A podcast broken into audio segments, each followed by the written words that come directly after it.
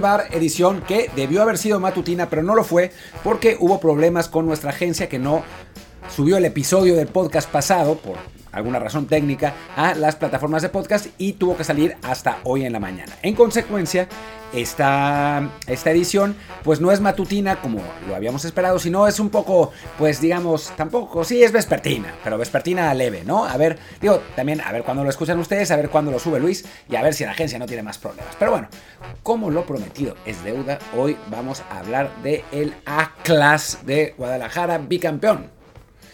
Y bueno, felicidades primero que nada a los aficionados rojinegros que tanto sufrieron y ahora tanto celebran. Yo soy Martín del Palacio y recuerden que nos pueden escuchar en todas las plataformas de podcast habidas y por haber.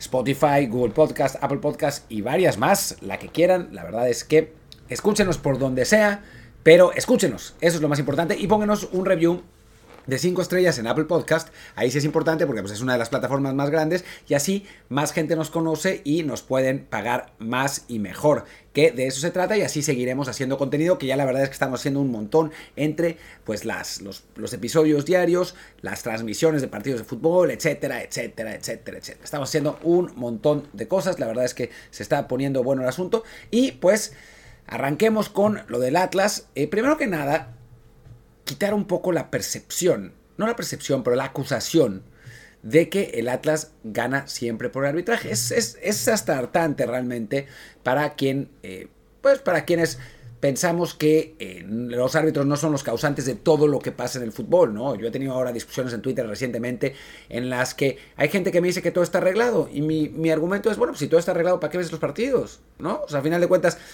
digo, ve a ver la lucha libre, ¿no? Si quieres, si quieres ver algo que esté totalmente arreglado, ¿no?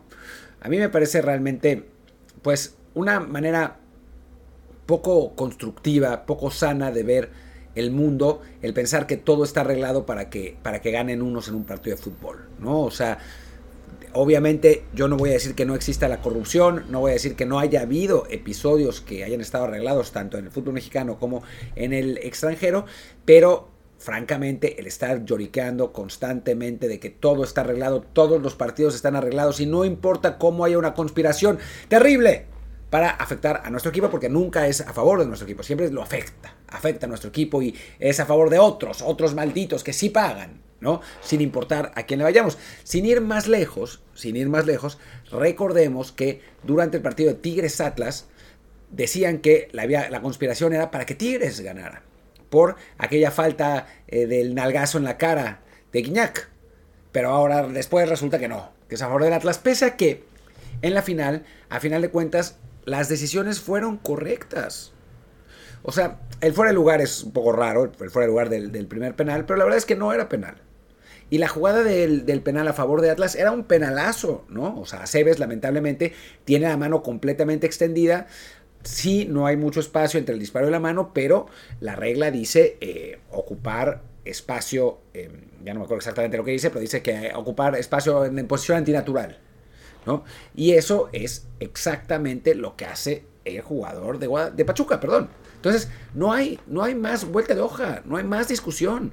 Las decisiones fueron las correctas. Por más que lloren, por más que digan que la Ragorri, por más que lo de Riestra, que sí es verdad y no está bien, ¿no? O sea, no está bien, solo en México.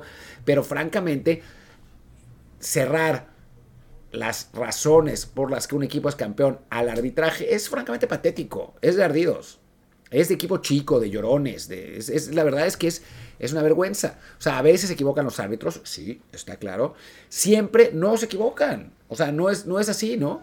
Y a veces la gente lloriquea como robo jugadas que son cerradísimas, ¿no? Y que se podrían marcar de una manera o de otra. Y si se hubieran marcado de la otra, sería otro grupo de aficionados o el mismo. ¿eh? A, veces hay, hay, quienes lloran del arbitraje sin importar lo que pase, ¿no? Estarían lloriqueando, no, fue un robo, fue un robo. Váyanse a ver lucha libre, váyanse a jugar videojuegos y dejen de molestar, francamente.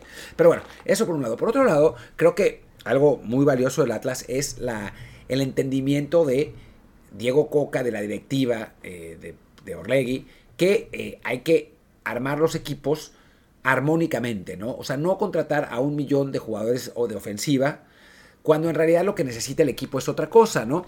En Atlas está muy claro el tipo de jugadores que necesita Diego Coca, que ha necesitado Diego Coca. Y claro, obviamente aprovechando la, infraestructura que tuvieron de Morelia y de Santos, pues armaron un equipo eso, armónico, bien balanceado en todas las líneas. La llegada de Furch ha sido muy importante. Aldo Rocha, que para mí no es un jugador de selección nacional, eh, pero sí es un jugador que le funciona muy bien al, Atlas en ese, en ese estilo que tiene, que es completamente y diametralmente opuesto al que utiliza el Tata Martino con la selección. Son dos sistemas completamente diversos. Eh, lo mismo... Em, lo mismo, me sale el, lateral izquierdo, que ahora me sale Luis, Luis Pérez, Luis Robles, Luis Reyes, el Hueso Reyes. Obviamente lo mismo, Jeremy Márquez, son futbolistas que han funcionado muy bien en este sistema específico de Diego Coca. Si Diego Coca fuera el entrenador de la selección, sin duda, estos jugadores del Atlas funcionarían. El asunto es que está Martino y que es otro tipo de perfil de futbolista que, que se necesita, pero con Coca han funcionado muy bien. Siempre que hay que decir también que la base de este equipo son los extranjeros, ¿no? Es Furch, es Quiñones, es Nervo, es Camilo, ¿no? Un, equipo con, con, jugadores extranjeros de muy buen nivel, la verdad, ¿no? O sea, de, muchas veces llegan futbolistas extranjeros a México que no tuvieron grandes pasos por, por sus propios clubes en el, extranjero. En el caso de Camilo y de Nervo, pues la verdad es que sí lo tuvieron, ¿no? Camilo con una larga trayectoria en Colombia, segundo portero de la selección. Nervo muy regular en Arsenal de Sarandí, en un muy buen Arsenal de Sarandí, y después en Huracán, que jugó a Libertadores. Eh, es, eh, fueron dos muy buenos refuerzos, ¿no? Del lado de Atlas. A Quiñones lo lleva Tigres por potencial a, a México, lo deja ir y parece ahora un, grave error. Y Furch, un futbolista que ha tenido una larga trayectoria y siempre exitoso en el fútbol mexicano, ¿no? Al punto que lo quieren nacionalizar para la selección. Y Furch, por ejemplo, es otro ejemplo que, o sea, quizás lo lleve Tata Martino, pero no es el tipo de delanteros que utiliza Martino. Es un 9 de área que participa poco en el juego, pero que le sirve muy bien a Diego Coca, que tiene un estilo muy vertical, ¿no? O sea, a diferencia de cómo se suele jugar en México, que es con la elaboración de, la, de las jugadas, con la posición de la pelota, con el juego de posición, el Atlas no juega así. El Atlas prefiere que los otros equipos lo dominen, ¿no? Pasó con Tigres, pasó con Pachuca, pasó mil veces en la temporada pasada, ¿no? En, el primer partido decían, pues es que Pachuca dominó el juego. Sí, pero también porque Atlas quiso, ¿no? Y este Atlas que tiene un montón de punch termina ganando y definiendo los partidos porque tiene una identidad, ¿no? Y es una identidad muy bien formada por la gente de inteligencia deportiva que lo lleva, por el técnico Diego Coca y, eh, bueno, obviamente por los jugadores, ¿no? Y por, por todo el, eh, todo el entorno que hay en este, en este Atlas. Un Atlas que pues necesitaba buenos resultados para también tener el apoyo de la afición, que ahora lo tiene, obviamente, eh, y en el, en el, estadio se, y se hicieron pesar tanto en el partido de ida contra Tigres como en el partido de ida contra, contra Pachuca, donde los rojineros sacaron las ventajas que terminaron por definir el, pues las dos series y a final de cuentas pues también tuvieron un poco suerte, ¿no? La famosa suerte del campeón, ahí está, ¿no? El, Atlas, el Atlas la tuvo. Sí hubo algunas decisiones arbitrales que eran tan cerradas que podían haberse marcado de uno u otro lado. Sí, el Pachuca tuvo un par de jugadas muy claras para, para ponerse 3-1, tuvo un par de jugadas muy claras en la, en, la eliminatoria, en la eliminatoria pasada. Sí, Miguel Herrera enloqueció y metió nueve extranjeros en un partido donde tenía que meter ocho. A ver, existen esas, esos factores, pero, pero bueno, pues la, clave está en aprovecharlos y Atlas lo ha hecho, ¿no? Y además, consiguiendo algo absolutamente histórico, ¿no? Que no se había logrado en el fútbol mexicano, que era un bicampeonato en un año futbolístico, ¿no? Los otros dos, el de Pumas en 2004 y el de León en 2014, fueron en años naturales. En cuanto al Atlas, es año futbolístico y es más complicado porque hay menos descanso, ¿no? En, invierno, ¿no?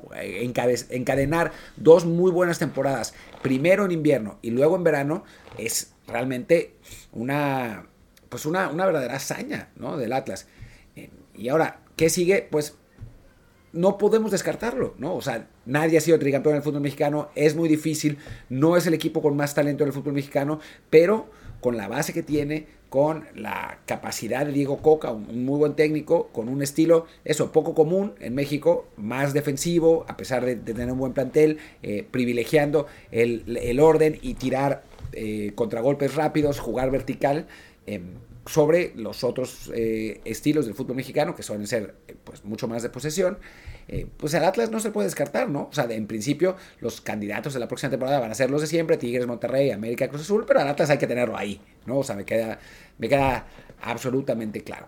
Y bueno, una pues una felicitación de nuevo para los aficionados rojinegros que pues pasaron generaciones y generaciones. O hay gente que, que ahora celebró dos títulos y cuyos padres y abuelos no pudieron, ¿no? No pudieron celebrar ni uno. Y eso la verdad es que es eh, francamente alucinante y, pues debería, y seguro lo hace, deberían los, los aficionados atlistas actuales apreciar ¿no? Estos momentos, estos títulos, porque, bueno, pues los que elevamos equipos que no son tan grandes y no son tan ricos, sabemos que estos momentos son, pues, pasan y después se van, ¿no? A nosotros con Pumas nos pasó en 2004, nos pasó en 2009, en 2011 y ahora, pues, hace rato que no somos campeones, ¿no? Entonces, con latas, aprecienlo, disfrútenlo, eh, no se estresen, no se peleen, es su momento y pásenla bien. Y a los aficionados de los otros equipos, no sean envidiosos, ya les tocará a ustedes ganar. Por ahora, el las alegrías, el campeonato y el cetro y el trono son del Atlas de Guadalajara. Y yo soy Martín del Palacio, mi Twitter es arroba martín LP, el del podcast es desde el bar POD, lo mismo que el canal de Telegram. Vamos a estar mañana con el partido de la selección mexicana en Tulón. Si es mañana... Sí, mañana. ¿Hoy qué día es? Ya no estoy seguro, pero bueno, el miércoles en el partido de México en Tulón y em, también pues vamos a tener muchas más cosas divertidas. Gracias y nos vemos. Chao, chao.